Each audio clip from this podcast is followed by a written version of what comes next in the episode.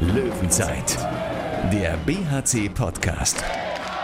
Präsentiert von Solinger Tageblatt und Radio RSG. Das war ein heißer Eröffnungstanz. Hallo, ich bin Thorsten Kabitz von Radio RSG und das ist der BHC Podcast mit den Stimmen zum Spiel, dem ersten Heimspiel der Saison für den BHC, der sich gestern Abend ein 24 zu 24 Unentschieden am Ende erkämpft hat gegen die MT Melsungen. Eine wirklich nervenaufreibende Partie, nach der sich auch Arno Gunnarsson am Mikro erstmal sortieren musste. Äh, ja, das war äh, schönes Handballspiel, nicht so schönes Handballspiel.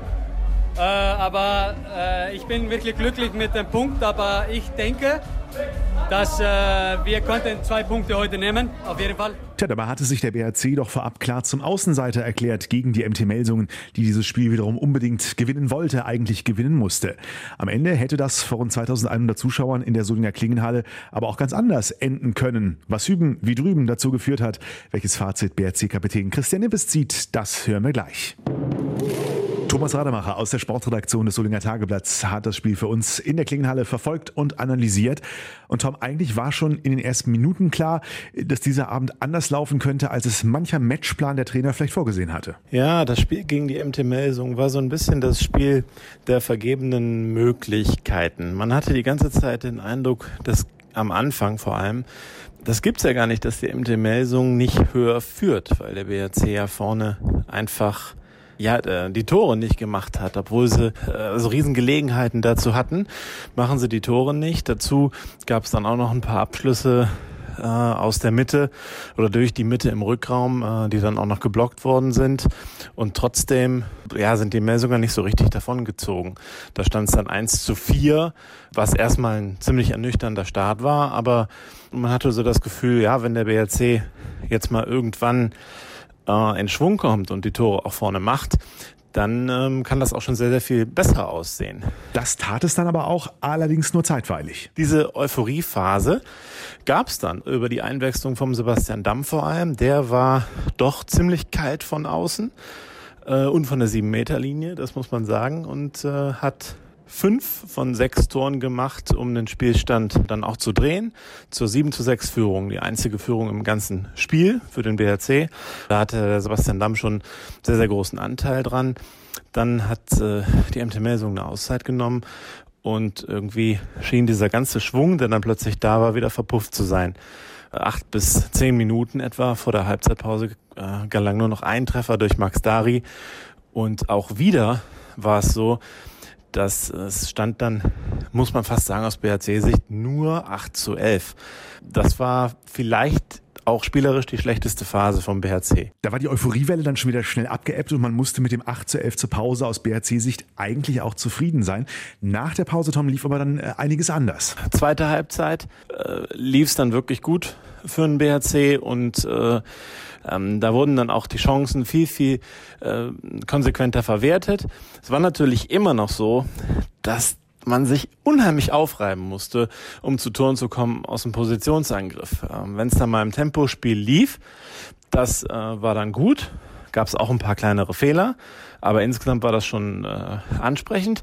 Nur äh, aus dem Positionsangriff wahnsinnig aufreibend ähm, dazu Chancen zu kommen, beziehungsweise zu Toren zu kommen. Ähm, da, haben, da hat Sebastian Hinze dann auch sehr stark auf schnelle Beine gesetzt im Rückraum mit Ragnar Johansson, der sehr gut gespielt hat. Linus Arnes und Thomas Sparbach, die standen sehr lange auch zu dritt auf der Platte, ähm, was ja so die schnellsten, beweglichsten Spieler im Rückraum dann sind, weil über die Deckung drüber lief wirklich sehr, sehr wenig beim BHC gegen Melsung.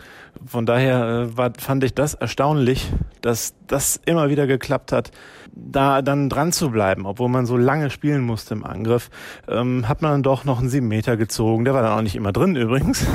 Also auch da wieder Rückschläge verkraftet, aber nie aufgesteckt und das muss man ja sagen, das ist ja, das ist schon eine Besonderheit. Wir haben wirklich immer weiter dran geglaubt und kein äh, negatives Ereignis hatte einen Einfluss auf die, ja auch auf die Spieldisziplin. Ne? Manche, manchmal ist man dann, geneigt, und das war vielleicht auch am Ende der ersten Halbzeit so, auch ein bisschen zu schnell abzuschließen, schnell einen Schuss zu suchen oder so, der vielleicht noch nicht ganz so gut ist. Aber auch äh, schnelle Gegentore von äh, Melsungen, wo die einfach mal leicht aus dem Rückraum abschließen durch Julius Kühn oder durch Kai Häfner.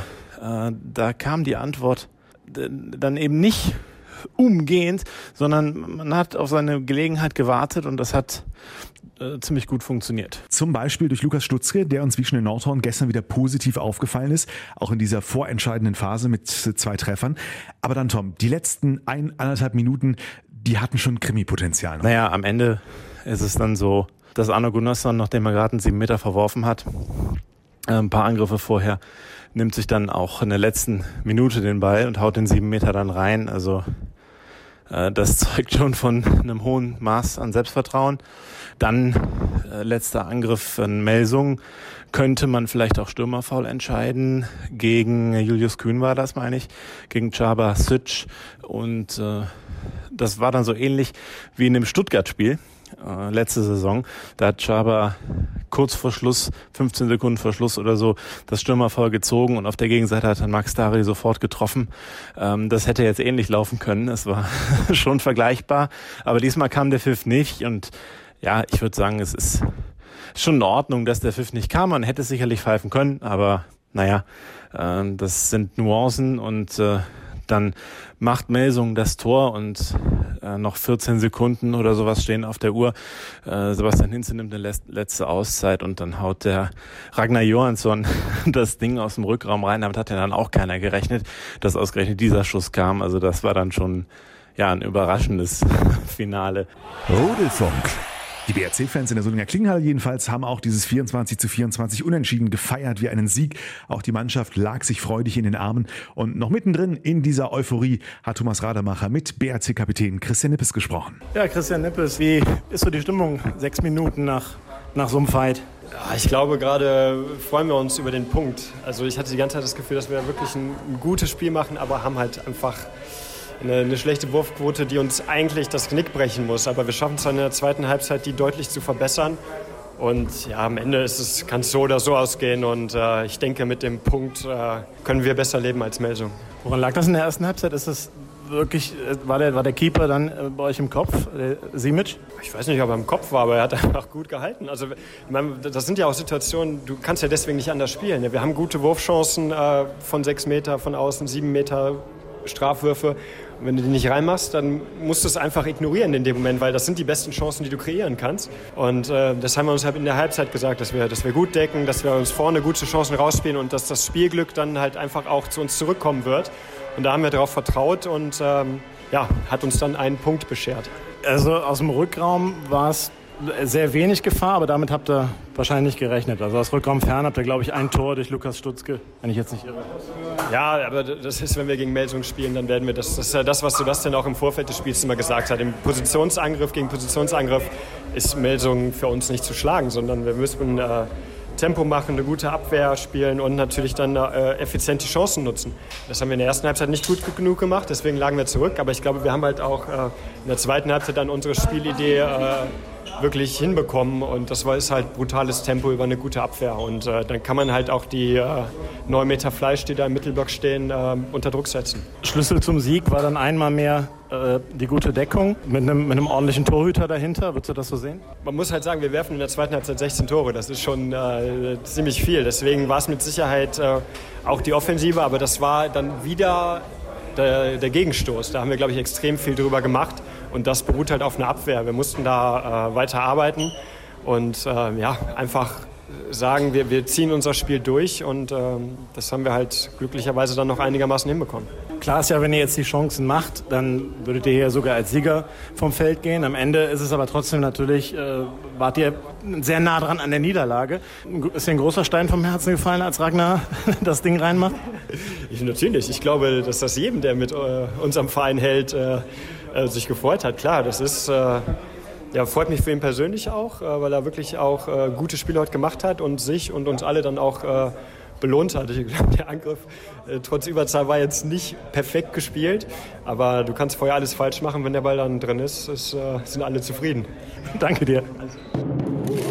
Tja, Tom Christian Nippes hat es gerade so ähnlich formuliert. Ein gewonnener Punkt für den BRC, ein verlorener für Melsungen oder wie verbleiben wir am Ende?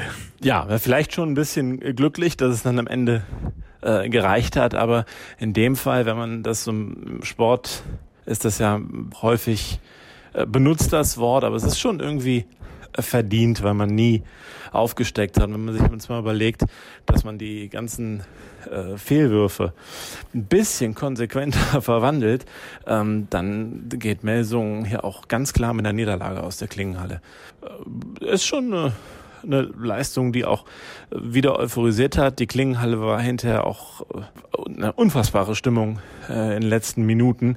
War jetzt nicht das ganze Spiel durch furios, aber immer mal wieder und in den letzten Minuten war es wirklich bombastisch. Äh, das also wenn da so eine Stimmung ist, dann ist es auch ganz, ganz schwer für Mannschaften da zu gewinnen. Also das war schon äh, bemerkenswert. Und die Neuzugänge beim BRC, die die Klingenhölle ja erstmal so in Aktion erlebt haben, die scheinen sich auch ganz wohl gefühlt zu haben, oder? Ragnar Johansson sagte nachher bei Sky, ja, ihn hätte das an Hüttenberg erinnert. Diese Hexenkessel-Atmosphäre, äh, die ist ja da durchaus ähnlich. Und Bastian Damm, der strahlte nachher über beide Ohren. Äh, hat nicht alles geklappt, aber vor allem in der ersten Halbzeit ja doch so vieles. Am Ende sechs Treffer für ihn. Super Einstand in der Klingenhalle. Und für alle, die vielleicht gestern erst so richtig nochmal auf ihn aufmerksam geworden sind, äh, die dringende Empfehlung von uns unbedingt nochmal die letzte Löwenzeit-Folge. Das sehr bewegende, aber auch sehr lustige Interview mit Basti Damm. Unbedingt nochmal hören, wer es noch nicht getan hat. Löwenzeit und damit richten wir auch schon den Blick nach vorn, denn Dienstag geht es ja bereits weiter für den BHC. Dann im Löwenduell auswärts bei den Rhein-Neckar-Löwen in Mannheim. Die Ausgangssituation hat durchaus gewisse Ähnlichkeiten zum Melsungenspiel. Auch die Rhein-Neckar-Löwen haben natürlich hohe Ambitionen, Erwartungen für die Saison. Aber auch da lief es noch nicht so ganz rund zum Auftakt. Das erste Spiel bei den Eulen Ludwigshafen nur mit drei Toren mehr gewonnen. Das zweite dann mit äh, drei Toren weniger in Flensburg verloren. Jetzt Rhein-Neckar-Löwen mit dem ersten Heimspiel in der SAP-Arena, das die natürlich unbedingt unbedingt gewinnen wollen. Wir erinnern uns an die vergangene Saison, an gleich drei Aufeinandertreffen, das dramatische Pokalspiel, das der BRC erst in der Verlängerung in der Klingenhalle verloren hat.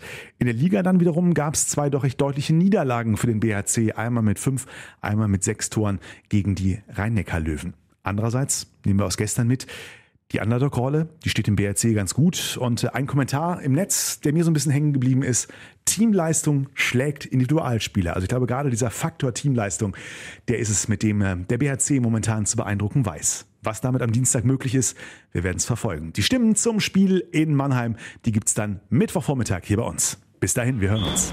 Löwenzeit, der BHC-Podcast. Präsentiert von Solinger Tageblatt und Radio RSG.